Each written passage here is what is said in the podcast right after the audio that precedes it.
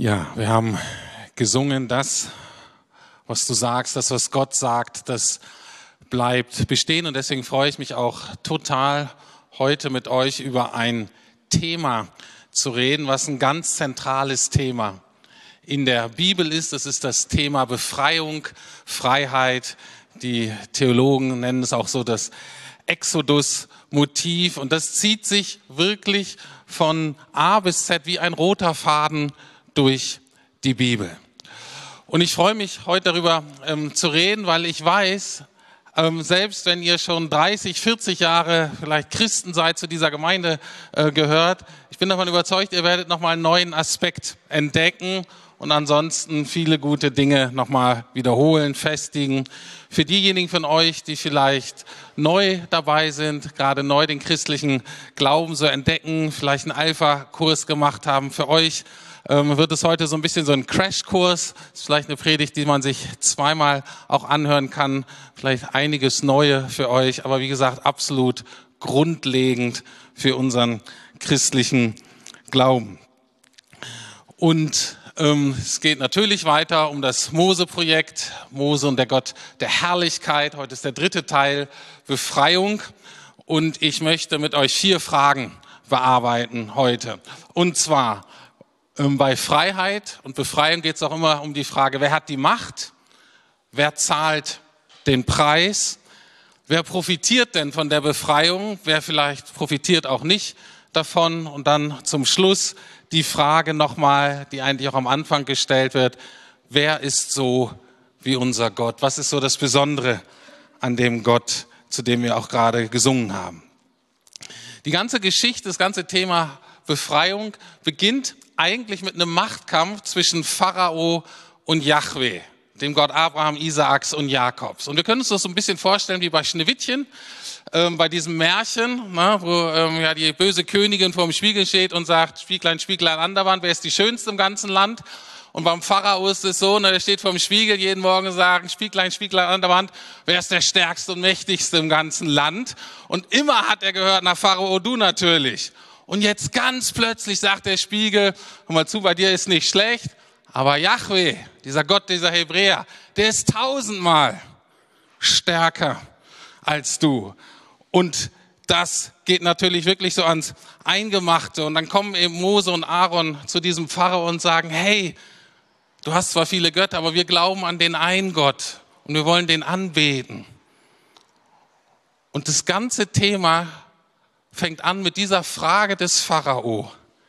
Na, wer ist denn dieser Gott eigentlich? Was ist denn das Besondere an dem, dass ich dem dienen sollte und dass ich dem nachgeben sollte? Undenkbar. Wir würden heute wahrscheinlich sagen, es ist ein klassischer ähm, religiöser Pluralist, ne? dieser Pharao, der sagt, hör mal zu, ich habe meine Götter hier, ihr Hebräer habt euren Gott, das ist gar kein Problem. Von mir aus könnt ihr auch an den glauben. Aber wenn ihr denkt, dass der das letzte Wort hat, wenn ihr denkt, dass euer Glaube solche Auswirkungen hat, dass ihr denkt, ihr müsstet dem mehr gehorchen als mir, dann habt ihr euch geschnitten. Ich will euch zeigen, ich bin derjenige, der in diesem Land, in diesem Reich das letzte Wort hat. Und alles weitere in der Geschichte ist letztlich eine Antwort auf diese Haltung und auf diese Frage des Pharaos. Im biblischen Texten ist es relativ einfach, das zu finden, was betont werden soll. Und zwar wird das immer wiederholen. Es gibt zwei kurze Sätze, die durch ganze, zumindest durch die erste Hälfte, oder sonst auch durch die ganze zweite Mose, eigentlich auch durch die ganze Bibel, aber besonders in dem zweiten Mosebuch, was wir gerade lesen, immer wiederholt werden. Und zwar werden Dinge beschrieben, die passieren und es wird immer erklärt, wozu. Was ist das Ziel des Ganzen? Und das Ziel ist immer, damit sie erkennen, dass Gott der Herr ist. Oder anders ausgedrückt, damit sie erkennen, dass es keinen Gott gibt wie Yahweh.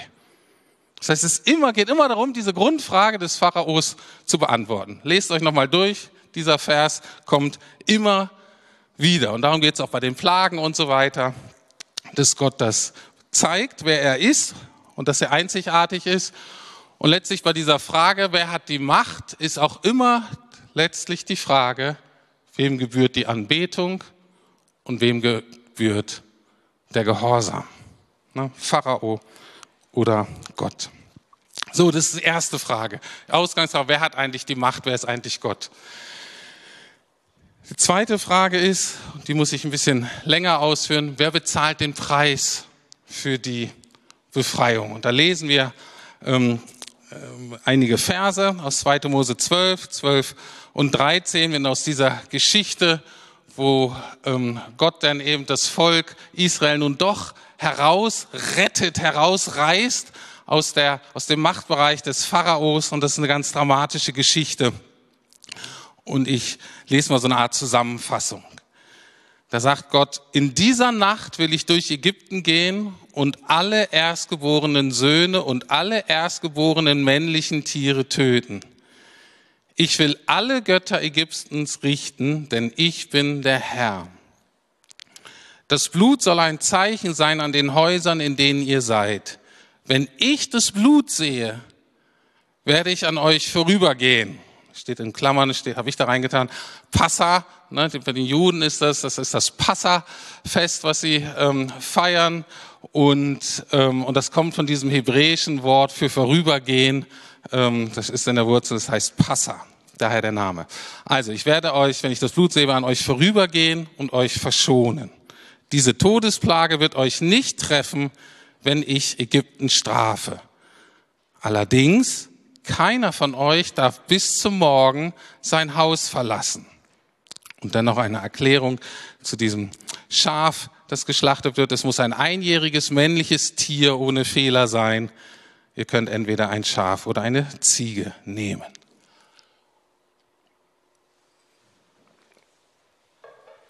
So, wenn ihr merkt, wenn ihr, wir sind ja doch durchaus so ein bisschen gendersensibel zurzeit, und da werdet ihr merken, dass es hier hauptsächlich um Söhne geht, erstgeborene Söhne, um junge männliche Tiere. Was soll das? Und ich hatte euch schon gesagt in meiner ersten Predigt in der Einleitung, wir können das nur verstehen, wenn wir uns die Mühe machen, so ein bisschen einzutauchen. Damals in diese Kultur, dass wir so unsere eigenen Bewertungen mal erst was zurückhalten und sagen, wie hat das damals in der Kultur funktioniert? Wie kann ich das ähm, verstehen? Und das möchte ich jetzt tun, weil das für uns wirklich sehr sonderbar ist. Dieses Thema mit den Erstgeborenen, mit dieser besonderen Stellung der erstgeborenen Söhne, fängt schon bei Abraham an. Die meisten von euch kennen vielleicht die Geschichte mit dieser Opferung Isaaks. Das ist ja auch ganz sonderbar. Was soll das? Hier fängt die Geschichte auch an. 2. Mose 1, also im ersten Kapitel, ganz am Anfang. Da lesen wir, schließlich befahl der Pharao seinem ganzen Volk, er hatte Probleme mit dem Volk Israel und seine Lösung war wie? Werft alle neugeborenen hebräischen Jungen in den Nil, aber verschont die Mädchen. Also, das war mal eine Zeit, wo es gut war, Mädchen zu haben. Und dieses Thema wird weiter aufgegriffen, als dann äh, sich der Konflikt zuspitzt, ähm, muss Mose und Aaron, müssen die dem Pharao sagen in Gottes Namen, Israel ist mein erstgeborener Sohn. Steht in Kapitel 4, Verse 22 und 23. Wenn du, Pharao, dich weigerst, ihn ziehen zu lassen, dann werde ich deinen erstgeborenen Sohn umbringen. Okay, und wenn ihr weiterliest, Kapitel 13, da sind auch so Gesetze über, was man tun soll mit erstgeborenen Söhnen und mit ähm, erstgeborenen Tieren, die sollen nämlich geschlachtet werden. Eltern müssen Lösegeld für ihre Söhne zahlen. Was soll das? Ist doch total sonderbar. Ich weiß nicht, wie es euch geht. Manche von euch denken vielleicht sogar barbarisch. Äh, ist ja total ähm, eine ganz schlimme Geschichte. Und ich glaube, oft geht es uns so, dass wir schon gelernt haben, okay, das ist eine andere Kultur und das können wir auch so akzeptieren. Für uns wird es dann schwer, wenn wir sagen, warum lässt sich Gott darauf ein? Warum spielt er da mit, mit diesen komischen Dingen? Und da vielleicht mal zwei allgemeine Dinge. Erstmal arbeitet Gott mit uns Menschen. Er muss mit dem arbeiten, was er vorfindet. Das ist bei uns auch so. Okay? Und das Zweite ist aber so, dass wenn wir etwas lesen, was Gott sozusagen benutzt, dann können wir nicht sagen, dass Gott das gut findet. Er benutzt es einfach. Aber ob er die Dinge, die da passieren, ob er die gut und richtig findet oder nicht, das wissen wir oft gar nicht so ganz genau. Beziehungsweise sagt uns der Text nicht, das wissen wir vielleicht aus dem Gesamtzusammenhang der Bibel. Was wir aber wissen, ist, dass Gott die Dinge aus der Kultur damals dann nimmt, die für seine Heilsgeschichte notwendig sind und an denen er Dinge demonstrieren haben, die geistlichen, die ewigen Wert haben. Und da ist das ganz Besondere, dass Gott es schafft, dass gerade aus dunklen Dingen unserer menschlichen Kultur, die nimmt er und die kann er verwandeln in, in helles Licht und in etwas Schönes. Und so auch hier. Also, zurück zur Zeit von Abraham und Mose. Und zwar hat da der erstgeborene Sohn eine Stellung, die wir heute überhaupt nicht nachvollziehen können. Also erstmal, das ist vielleicht heute in manchen Kulturen auch noch so, erstmal erbt er den ganzen Familienbesitz. Das finden wir natürlich unfair. Ähm, was das aber heißt, ist, dass die ganze Hoffnung dieser ganzen Familie, dieser ganzen Sippe liegt, hängt auch wirtschaftlich an diesem erstgeborenen Sohn und dass es dem gut geht. Anders ausgedrückt, der erste ähm, geborene Sohn repräsentiert das ganze System. Das ist für uns sehr komisch, ne? wir sind sehr individualistisch, jeder macht sein eigenes Ding, das war damals nicht so. Der erstgeborene Sohn steht quasi für alle anderen. Sogar auch in gewisser Sinne für die Eltern. Das bedeutet aber auch, wenn irgendjemand etwas falsch macht innerhalb dieser ganzen Familiensippe, trägt quasi auch der erstgeborene Sohn die ganze Schuld und eben auch letztlich die ganze Verantwortung vor Gott. Und da jedes Familiensystem irgendwann irgendwie schuldig wird, ist quasi jeder erstgeborene Sohn per Definition schuldig vor Gott und muss eigentlich von Gott gerichtet werden. Und er müsste eigentlich quasi stellvertretend fürs ganze Familiensystem geopfert werden. Und es war damals, gab es sogar auch Religionen, wo es diese Menschenopfer gab, die natürlich wirklich total schrecklich sind und die für Gott auch ein Gräuel waren. Und deswegen, weil Gott eben keine Menschenopfer möchte, hat er eben dieses System etabliert, dass man, dass die Eltern für den erstgeborenen Sohn ein Lösegeld zahlen konnten, praktisch ausgekauft wurde. Okay, das ist das System dahinter. Und jetzt kommen wir zum Auszug aus Ägypten. Jede Familie musste sich quasi entscheiden, wer zahlt den Preis für unseren Auszug? Wer zahlt den Preis für unsere Befreiung? Unser erstgeborene Sohn oder dieses Lamm? Aber irgendjemand muss den Preis zahlen. Das ist die Logik. Ne? Also wer hat die Macht, wer zahlt den Preis und jetzt wer profitiert davon? Wer möchte das in Anspruch? Wer will sowas überhaupt? Ich weiß nicht, wie es euch geht. Ich glaube, manche von euch habe ich eventuell schon verloren, weil ihr das zu gruselig, zu komisch findet. Vielleicht denkst du, ich sehe das nicht, dass alle Menschen irgendwann schuldig werden. Das ist einfach, es gibt gute und gibt schlechte Menschen, aber nicht alle sind schuldig. Oder vielleicht auch persönlich, ich will mich selber nicht schuldig fühlen.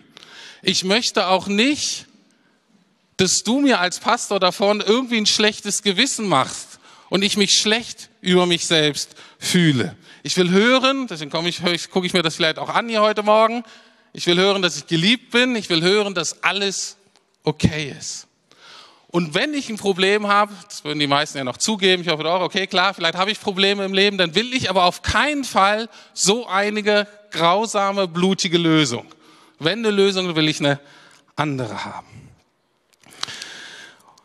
Okay, ganz allgemein gesprochen, ja, du bist geliebt. Okay, das ist klar. Aber es ist nicht alles okay.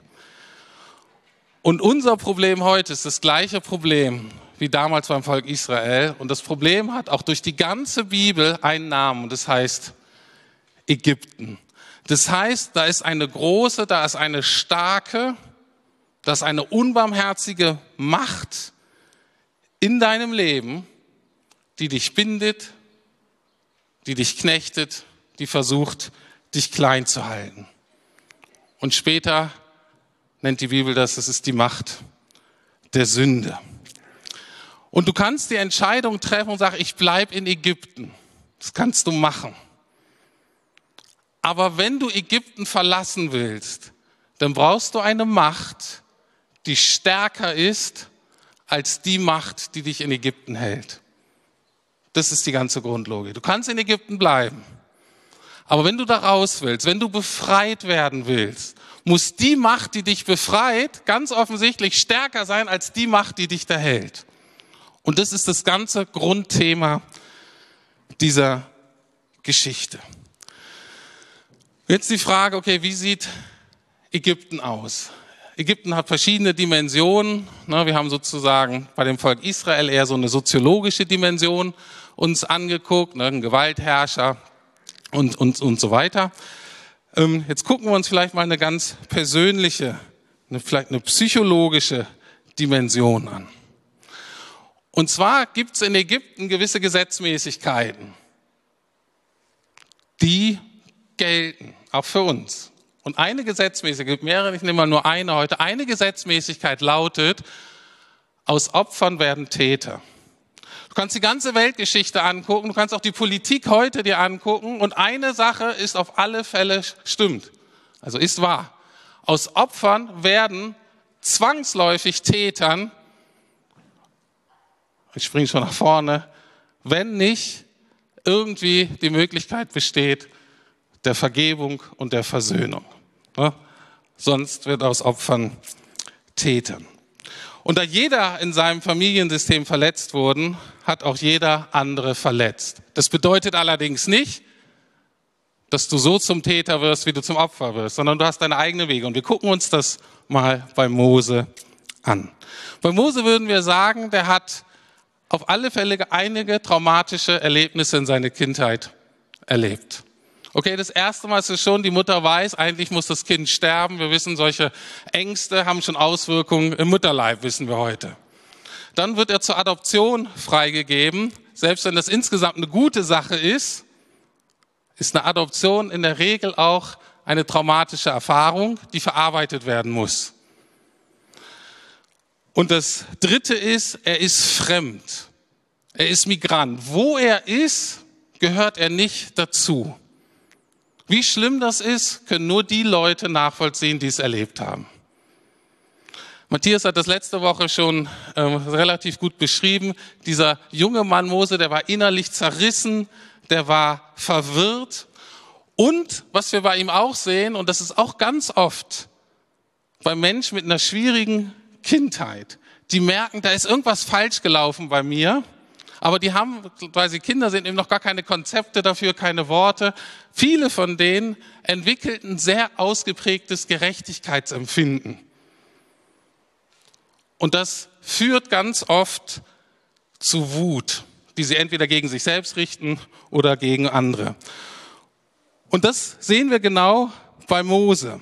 Menschlich verständlich. Ein verletztes Kind wird zum Mann und dann kommt er in eine Situation, in der er seine Emotionen nicht unter Kontrolle hat, wo die Wut mit ihm durchgeht und er schlägt einen Mann. Das war Moses ganz persönliches Ägypten. Eine Macht, die er nicht unter Kontrolle hatte. Und das ist menschlich, psychologisch total verständlich. Dennoch wird Mose dann schuldig. Noch das ist eine wichtige Unterscheidung. Dinge erklären zu können und Verständnis zu haben, heißt nicht, dass die Menschen nicht dennoch auch ethisch, moralisch schuldig werden, wenn sie gewisse Dinge tun. Und wenn wir ehrlich sind, jeder von uns, jede von uns könnte ihre, könnte seine eigene Geschichte erzählen, wo wir Opfer wurden und wie wir daraus aus irgendeinem Prozess dann doch auch Täter wurden. Und dann, und das finde ich auch sehr schön, bei Mose, bei der Geschichte, da müssen wir ja irgendwie damit umgehen. Und eine häufige Methode, damit umzugehen, ist, dass wir fliehen, dass wir versuchen, uns zu verstecken. Und Mose hat das praktisch versucht, 40 Jahre in Midian. Und deswegen die Frage von uns, was ist unser Midian? Wo verstecken wir uns? wo hoffen wir, dass wir uns damit irgendwie nicht mehr beschäftigen müssen.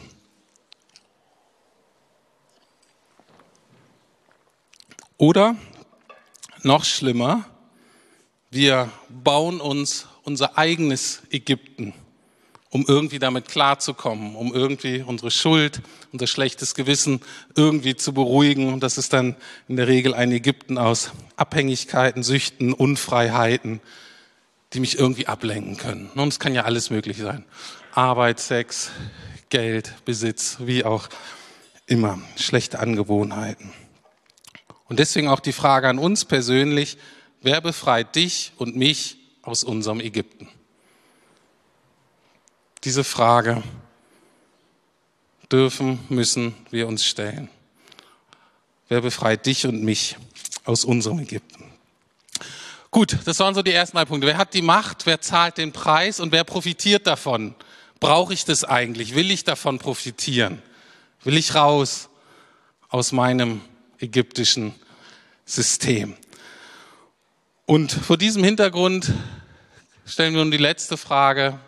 Wer ist denn so wie dieser Gott? Die Frage, die Pharao gestellt hat. Was ist das Besondere an diesem Yahweh, dass ich dem dienen sollte? Und die Frage möchte ich uns auch heute stellen. Was ist so das Besondere an diesem Gott, diesem Gott des Mose, ähm, dass wir ihm dienen sollten? Und wie immer wird diese Frage am schönsten, am besten, am klarsten von Jesus selbst beantwortet. Und ich möchte jetzt einfach einige Parallelen, es gibt noch viel mehr, ich möchte nur einige Parallelen aus der alttestamentlichen Geschichte ähm, ziehen mit dem Leben von Jesus. Die Geschichte von Jesus fängt auch an mit dem neutestamentlichen Pharao. Wer war das? Das war der Herodes. Und was war seine Lösung des Problems? Genau das Gleiche, nämlich die jungen Söhne Israels zu töten. Das heißt, jeder, der alte testamentliche Geschichte kannte, jeder, der das Exodus-Thema kann, merkt sofort, ah, hier geht die Geschichte weiter. Das ist ja das gleiche Thema.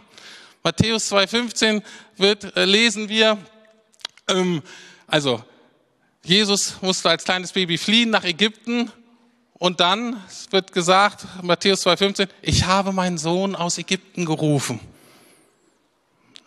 Jesus als der Messias, der Repräsentant des ganzen Volkes Israels, herausgerufen aus Ägypten und sagt, ah, okay, das Thema kennen wir. Matthias hat letzte Woche schon gesagt, Jesus stellt sich selber ganz oft vor als ich bin. So und so, ich bin. Und das ist vom Wort im Hebräischen genau eben diese Wurzel von Yahweh. Das heißt, seine Zeitgenossen wussten sofort, ach, allein durch die Formulierung stellt er sich in eine Reihe mit Yahweh und macht sich zu Gott. Und da ist ganz natürlich die Frage, die Jesus auch immer gestellt hat, was bildest du dir ein? Was ist das Besondere an dir? Wieso bist du Gott? Zeig das doch mal. Und genau das Gleiche wie der Gott der Herrlichkeit im Alten Testament zeigt Jesus als der Gott der Herrlichkeit, wer er ist. Und zwar untermauert seinen Anspruch durch gewisse Machtdemonstrationen. Wir nennen das Zeichen und Wunder. Ganz besonders die Dämonenaustreibung. Auch wieder, wer ist der Stärkere? Jesus. Ganz besonders auch ähm, Mose teilte das Meer. Was machte Jesus mit so einem Meer, mit dem See Genezareth? Er stillte den Sturm. Und wisst ihr, wie die Reaktionen von Jesu Zeitgenossen waren? Nämlich genau die gleichen wie damals. Die haben nicht gesagt, oh Mensch, ist aber nett, der Jesus, der echt schnucklig bei dem. Die hatten total Schiss. Die hatten, da könnt ihr nachlesen, die hatten Furcht vor Jesus. Warum? Weil er sagt, was hat der für eine Macht? Und in der Konfrontation mit der Herrlichkeit Gottes, hier in Jesus, diese Mischung aus Schönheit, Glanz und Heiligkeit. Und die Leute merken das und sagen, was ist da? Und natürlich die letzte Machtdemonstration ist die Auferstehung. Der letzte und größte Feind wird besiegt. Unsere Vorfahren, die haben immer davon gesprochen, was hat Jesus?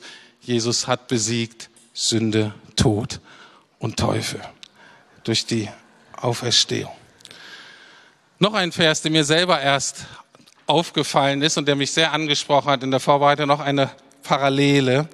In 2. Mose 12, Vers 42 steht Folgendes. Während des Auszuges lesen wir, in dieser Nacht, in der er sein Volk aus Ägypten führte, hielt der Herr selbst Wache.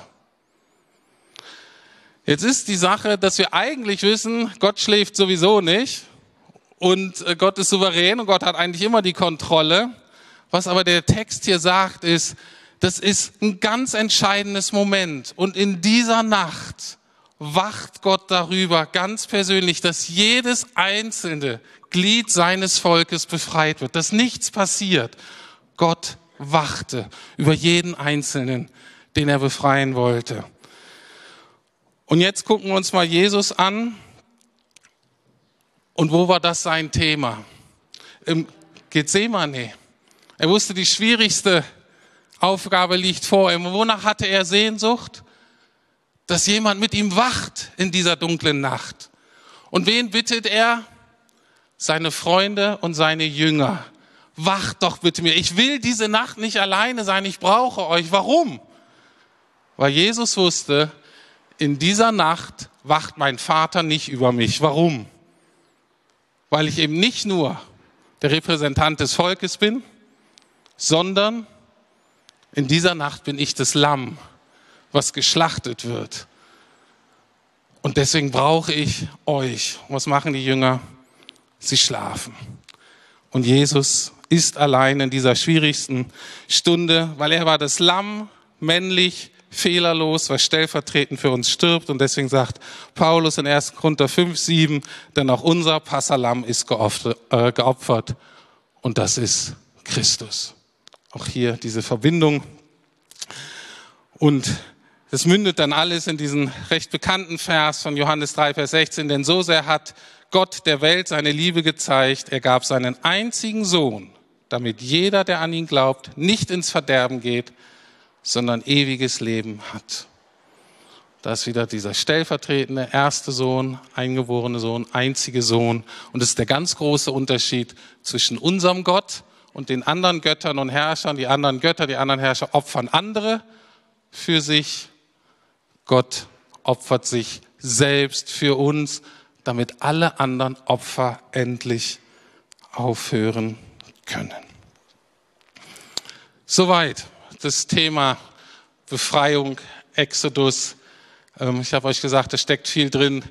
Das ist herausfordernd, ganz zentral wichtig. Ich möchte schließen mit drei praktischen Konsequenzen für jeden von uns.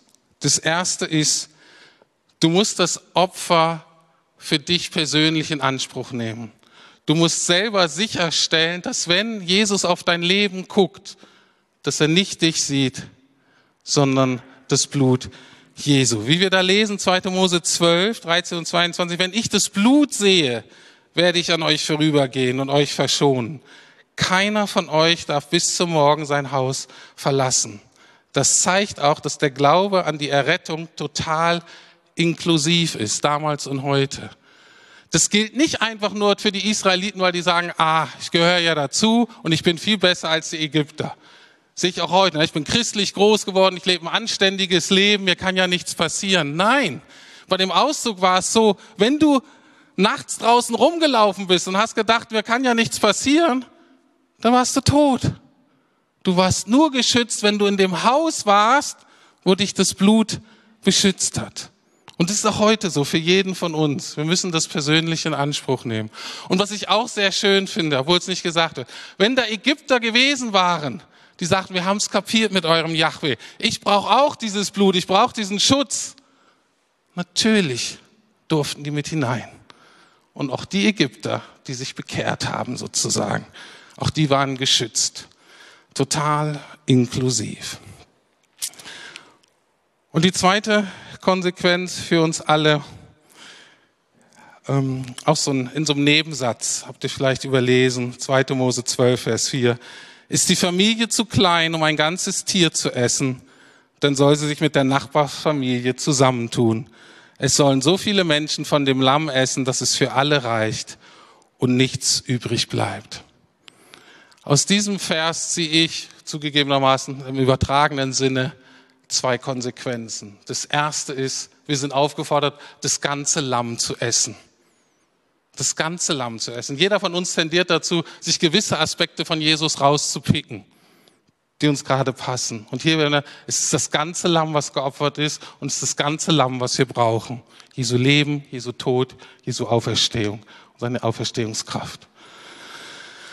Und das dritte ist, wir essen das Lamm zusammen. Wir folgen Jesus gemeinsam nach. Es gibt überhaupt keinen Platz durch die ganze Bibel für einen geistlichen Individualismus. Wir folgen Jesus zusammen nach. Deswegen sind uns Gebetsgemeinschaften, Kleingruppen, Zweierschaften, Minigruppen, wie immer wir sie nennen, sind für uns so wichtig. Weil wir keine geistlichen Einzelkämpfer sind. Wir sind Teil eines Volkes und Gott denkt immer noch in Familien. Alten Testament wurde hauptsächlich in biologischen Familien gedacht oder völkischen Familien. Biologische Familien sind auch immer noch wichtiger, wichtig. Aber Jesus hat das erweitert in geistliche Familien, diejenigen, die sich um Jesus sammeln. Das sind die neue Familie und wir folgen Jesus gemeinsam nach. Gut, und die Frage, wie geht's weiter dann mit der Herrschaft Gottes in unserem Leben? Das sehen wir dann nächste Woche bei den zehn Geboten und dieser Schließung des Bundes. Da geht die Geschichte dann weiter. Ich möchte ähm, schließen mit einem Gebet und ich habe bewusst auch heute ein Lied, ein etwas älteres Kirchenlied ausgesucht, auch um zu bezeugen, dass das eben etwas ist, was durch die Jahrhunderte geglaubt wurde, was ich hier heute gesagt habe. Und manchmal haben gerade so die alten Kirchenlieder noch mal eine Sprache, die das irgendwie gut auf den Punkt bringen. Dazu könnt ihr gleich aufstehen, aber ich bete schon, ihr könnt schon mal aufstehen. Und dann bleiben wir zu dem Lied stehen. Lieber Herr, ich will dir danken. Ich will dir danken, dass du in dieser Nacht gewacht hast. Dass es dir so wichtig war, dass jeder Einzelne, jedes Kind, jede Frau, jeder Mann, die Alten, auch die, die dazugehört, gekommen sind später, dass die dabei sind, dass sie gerettet werden dass sie von deinem Weg profitieren können, in die Freiheit zu kommen. Danke, Herr, dass auch heute noch gilt, dass deine Macht, deine Kraft durch den Heiligen Geist größer ist, stärker ist als all das, was uns bindet, was uns knechtet, was uns unfrei hält. Auch dafür danken wir dir von ganzem Herzen und wir danken, dass wir nicht alleine unterwegs sind, dass du uns Brüder und Schwester, Freunde zur Seite gestellt hast. Herr, wir bitten dich, dass du uns hilfst, miteinander zu wachen. Herr, stärke uns, gib uns die Kraft. Wir sind nicht besser als die Jünger damals. Es sei denn, Heiliger Geist, du machst den Unterschied. Und darum wollen wir dich bitten. Amen.